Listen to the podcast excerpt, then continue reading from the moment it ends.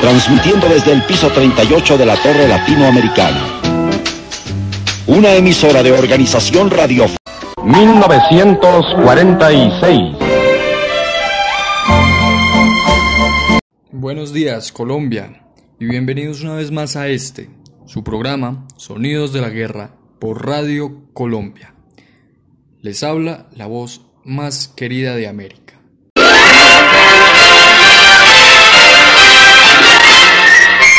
La emisora nacional para mantenerse informado de lo que sucede en las puertas del mundo.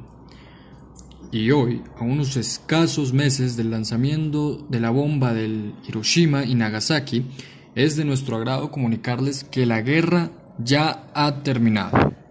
Un episodio violento de nuestra historia. La guerra terminó, radio oyentes.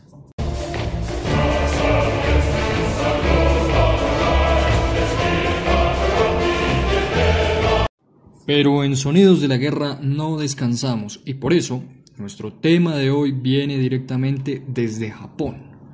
Se trata de la medicina y las propiedades naturales de las plantas. Nuestra trama resulta de lo acontecido a tan solo un kilómetro del lugar de la explosión, de la bomba en Hiroshima. Lo que escucharán a continuación los dejará impactados. Escucha con atención, Colombia.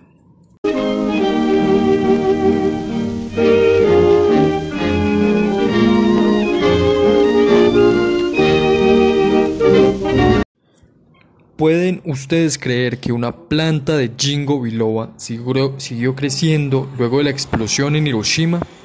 Insólito. Esto, entenderán ustedes, radioyentes, que ha dejado perpleja a toda la comunidad científica y abre de nuevo el debate si la medicina natural puede o no ser una alternativa en unos años. Hoy, hablar de medicina natural en 1946 es una locura, pero hay quienes llegan a pensar que para el próximo siglo esta será la medicina de los más adinerados.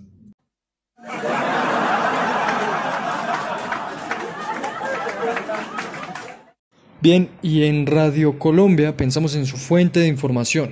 Y para salir de este debate y dar respuesta a la pregunta, tenemos para ustedes dos grandes invitadas, expertas en el tema. Recibamos primeramente a Isabela Castaño ampliamente conocida por su rechazo a la medicina naturista. Ella tiene un doctorado en estudios radioterapéuticos por la Universidad de Harvard y es galardonada con el Premio de Ciencia y Tecnología de los Estados Unidos. Bienvenida, doctora Isabela. Buenos días Juan, gracias por invitarme a este programa radial tan especial y más para tratar tan curioso tema que ha llevado a tantos estudios y análisis como ya lo has dicho, soy doctora y tengo un doctorado en estudios radioterapéuticos de la Universidad de Harvard. Queridos oyentes, gracias por escucharme y espero contar con toda su atención para llegar a la fiel creencia de que el ginkgo de biloba como medicina no es tan seguro y fiable. Muy bien, muchas gracias, doctora. Eh, también tenemos hoy con nosotros a la premiada María Cuervo. María es una reconocida bióloga formada en la Universidad de Cambridge con, con un doctorado en la Universidad de Londres. Ella ha dedicado más de 15 años de su vida a la investigación de la medicina naturista en el sistema inmune humano. Es un placer tenerla aquí, pionera en la medicina alternativa. Buenos días queridos oyentes y muy buenos días Juan. Ya saben, soy María Fernanda Cuervo. Muchas gracias por invitarme el día de hoy. Realmente es un honor para mí y estoy aquí para resolver todas sus dudas y darles a conocer los múltiples beneficios del ginkgo biloba como planta. Un fuerte aplauso para ellas, por favor.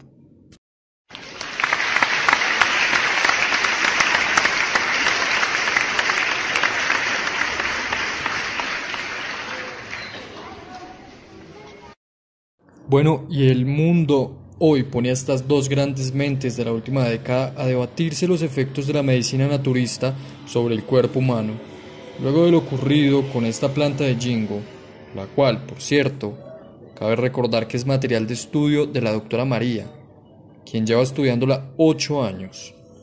Nadie más que ella para hablarnos en general de la planta, doctora. Por favor. Claro que sí, Juan.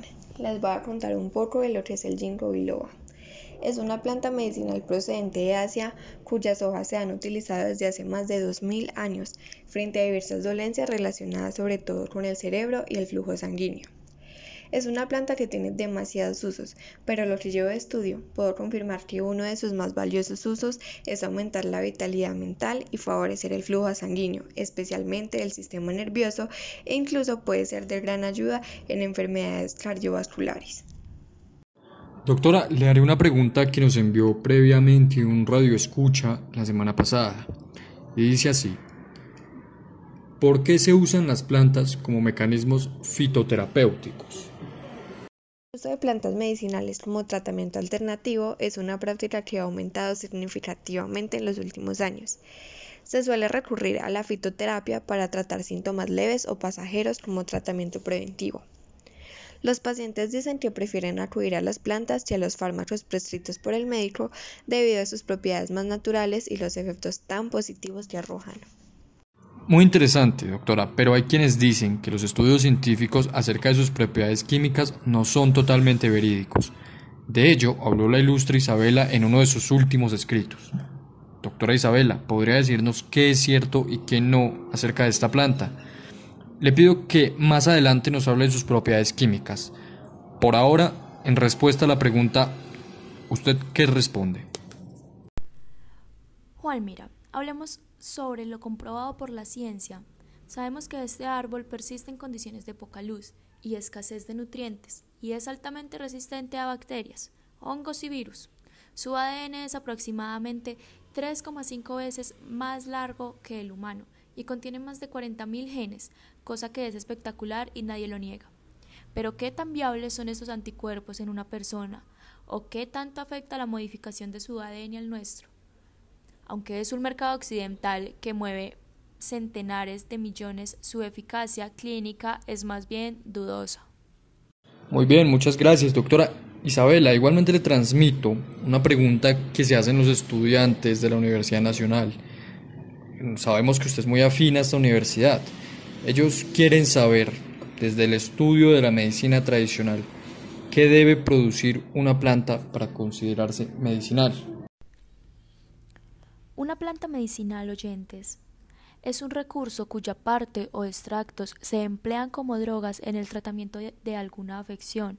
La parte de la planta empleada medicinalmente se conoce con el nombre de droga vegetal y puede suministrarse bajo diferentes formas galénicas.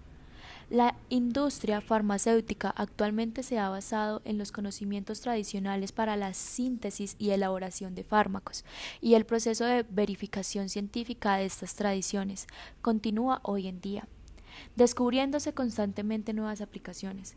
Muchos de los fármacos empleados hoy en día, como el opio, la quinina, la aspirina o la digital replican sintéticamente o aíslan los principios activos de remedios vegetales y tradicionales. Su origen persiste en etimologías, como el ácido salicílico, así llamado por extraerse de la corteza del sauce, o la digital, de la planta del mismo nombre. Aclaremos, Plantas medicinales son todas aquellas plantas que contienen en alguno de sus órganos principios activos, los cuales, administrados en dosis suficientes, producen efectos curativos en enfermedades de el hombre y los animales en general. Bien, y luego de escuchar esto, doctora María, ¿podría usted argumentar por qué el jingo es, según usted, una alternativa a la medicina actual? ¿Cree, según los estudios de su vida, que todas las plantas son medicinales?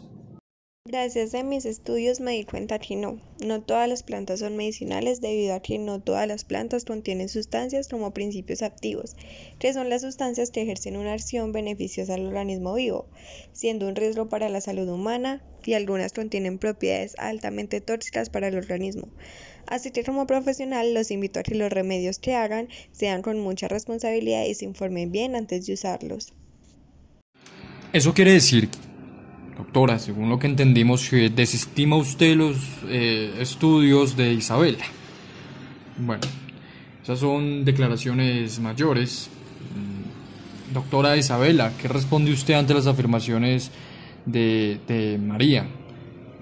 Por favor, en su respuesta, díganos ahora sí qué tipos de compuestos químicos que de forma general sintetizan las plantas, estructura química y su composición. Es una pregunta compleja para nuestros radioyentes y me incluyo. Lo mío es relatar, no la química.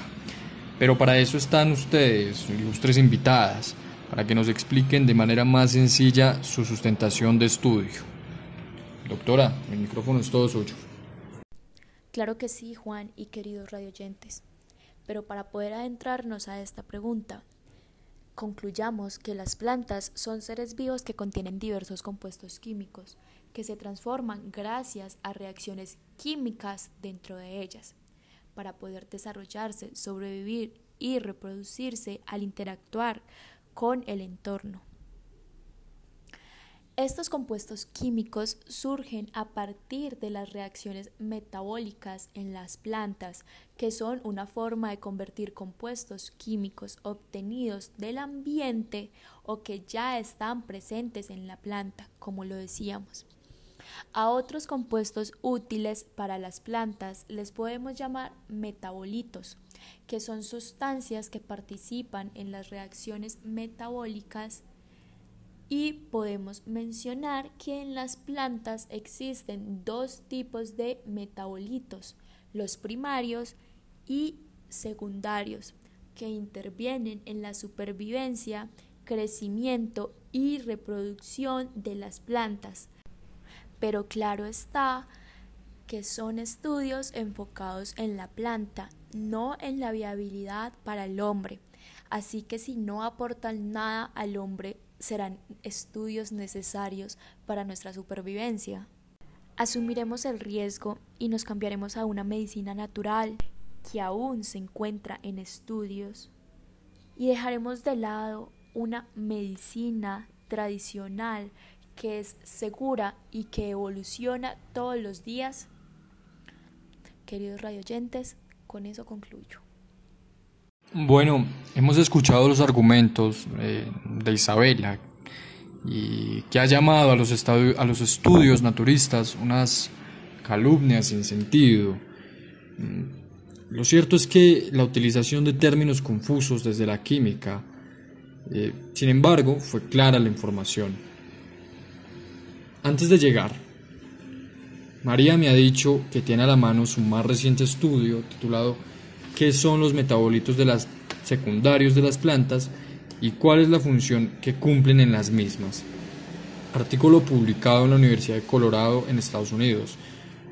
Doctora María, por favor, háblenos de él. Claro que sí, Juan. Muchas gracias por tomarse el tiempo de incluir mis estudios.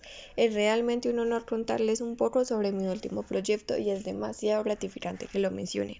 Así que hablemos un poco de metabolitos secundarios de las plantas. Son los compuestos químicos sintetizados por las plantas que cumplen funciones no esenciales en ellas, de forma que su ausencia realmente no es letal para el organismo. El metabolito secundario es una característica única de las plantas que les permite producir y acumular sustancias de naturaleza diversa y que no son imprescindibles para su supervivencia, pero sí para realizar funciones muy importantes como la atracción de insectos, polinizadores necesarios para la reproducción, la regulación del ciclo celular o la producción frente a bacterias o rayos ultravioleta.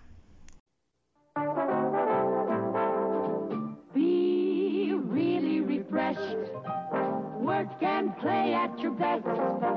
Enjoy the refreshing Pause for a Coke, ice cold, Coca-Cola.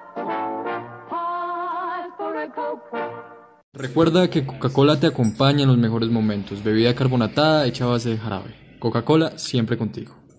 Bueno, y siguiendo con la pregunta antes de la pausa, queremos escucharte sus palabras, eh, doctoras, ¿Por qué el Jingo sobrevivió a la explosión en Hiroshima? Pero qué interesante pregunta, Juan, ya que con una temperatura 40 veces superior a la del Sol y una radiación de aproximadamente 240 Gray, a unos pocos kilómetros del epicentro, brotó este Jingo Biloba, entre las ruinas de un antiguo templo budista. La respuesta es que es un árbol de otra época. Su genoma se extiende sobre más de 10 gray, que es 80 veces más grande que la planta modelo. Eso explica que no tenga ni plagas, ni enfermedades, ni hongos de la madera, que sabemos que son los tres problemas principales de los árboles. Y sobre todo, que aguantase la radiación y las temperaturas extremas que se registraron en Hiroshima. Eso sí que es algo impactante, pero tengo la respuesta con base en mis estudios. Debido a que la fortaleza del ginkgo biloba es antológica, este árbol persiste en condiciones de poca luz y escasez de nutrientes, y es altamente resistente a bacterias, hongos y virus, por lo que las probabilidades de sobrevivir eran muy altas, gracias a su capacidad de acoplarse a diversas situaciones. Muy bien, muchas gracias. Eh, sabemos también, por una parte, que la doctora Isabela tiene un doctorado en estudios radioterapéuticos. Por su parte, la doctora María tiene estudios en botánica avanzada. Por ello, es grato saber que en este apartado específico ambas concuerdan en sus argumentos. Sin embargo, hemos notado diferencias en sus sustentaciones. Por eso, queremos oír ¿A quién debemos creerle y por qué? Sin desmeritar los estudios de la doctora María, oyentes, tenemos en este momento una medicina tradicional muy segura y que todos los días evoluciona desde lo confiable. Mis estudios se basan en la seguridad y yo como doctora confío plenamente en la medicina tradicional. En mi punto de vista me parece que ambos cumplen un papel importante en la salud. La medicina tradicional nos ha ofrecido mucha mejoría, pero la medicina naturista ya es prácticamente una tradición de años, que ha traído demasiados beneficios y efectos positivos. Llevo lo suficiente estudiando botánica para decir que la medicina naturista es muy viable siempre y cuando se maneje con responsabilidad. Bien, es muy válido lo que ambas afirman. Sin embargo, yo tengo una pregunta eh, que podría aclarar el panorama es la siguiente. ¿Podría el metabolito de esta planta de jingo usarse como tratamiento fitoterapéutico para una enfermedad? De ser así, este sería el más grande avance o la más grande mentira para la medicina. ¿Qué responden? Sí, Juan, realmente el metabolito de esta planta se podría utilizar como tratamiento, debido a que posee flavonoides en su composición que protegen el organismo del daño producido por agentes oxidantes, siendo muy beneficioso para el organismo y se le asocia con un menor riesgo de mortalidad. No, no, jamás. O sea, es imprescindible, Juan y oyentes, encontrar un tratamiento que no dependa de esta planta, ya que se ha comprobado que puede tener pérdidas cognitivas y sería grave tener dificultades y a estas aumentarles la pérdida cognitiva. El jingo biloba no tiene eficacia probada, pero sí se sabe que expone a los pacientes a hemorragias, trastornos intestinales o de la piel y reacciones de hipersensibilidad además de convulsiones. El jingo contiene al menos una sustancia con efecto convulsivo. Esta sustancia es la gingotoxina, que está más concentrada en las semillas que en las hojas. Sin embargo, las hojas del jingo también contienen. Este árbol interactúa con muchas sustancias, incluido algunos antiepilépticos, como levotiroxina y antivitamina K, las consecuencias clínicas a veces son graves, con pérdida de eficacia o aumento de las reacciones adversas. Esta evidencia refuerza que es mejor evitar esta planta a toda costa porque no tiene eficacia aprobada más allá que la que podría obtenerse de cualquier placebo. Bueno, doctora María Isabela, sabiendas que Colombia las escucha por sonidos de la guerra, ¿qué tienen que decir? A modo de conclusión, ¿se debe seguir por la medicina tradicional o la medicina natural, naturista? Es una alternativa viable para el país. Por favor, cada uno en un breve mensaje respóndanos. Realmente opino que ambas opiniones son muy válidas, ya que ambas tenemos diferentes estudios experiencias y hablamos en base a ellos. Pero la medicina naturalista surgió desde tiempos inmemorables y se ha ido transmitiendo a través de miles de generaciones hasta nuestros días. Tiempo suficiente para nosotros los botánicos realizar diversos estudios y comprobar que su uso responsable realmente es viable. Oyentes, en el país siempre será más factible invertir en lo seguro, comprobado y eficaz. Y la medicina tradicional es esto, es seguridad para el paciente, ya que ésta sí está comprobada y conocemos sus alcances y efectos. Bueno, y para todos nuestros radioyentes, el tiempo se ha terminado. Lastimosamente nuestra franja Sonidos de la Guerra emitirá hasta el día de hoy. Ha sido un placer y un honor cerrar este programa con tales mentes tan brillantes. Juan y todas las personas que nos escucharon hoy, ha sido un gusto estar con ustedes. Gracias por escucharnos. Les hago una invitación a leer un poco sobre la medicina tradicional y sus beneficios y claro está a que investiguen un poco sobre mis estudios realizados en el ámbito radioterapéutico. Muchas gracias. Hasta luego. Muchas gracias Juan por la invitación y muchas gracias oyentes por estar atentos. Aprovecho este espacio para invitarlos a leer un poco de mis trabajos, donde allí pueden encontrar muchas respuestas a sus dudas. Así que me despido y hasta una próxima ocasión. A todos nuestros radioyentes, muchas gracias por preferirnos y dejarnos informarles. Yo soy Juan Chica, la voz más querida de América, y esto fue para Radio Colombia, Sonidos de Guerra. Hasta la próxima.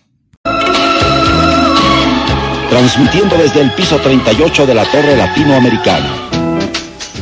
Una emisora de organización radio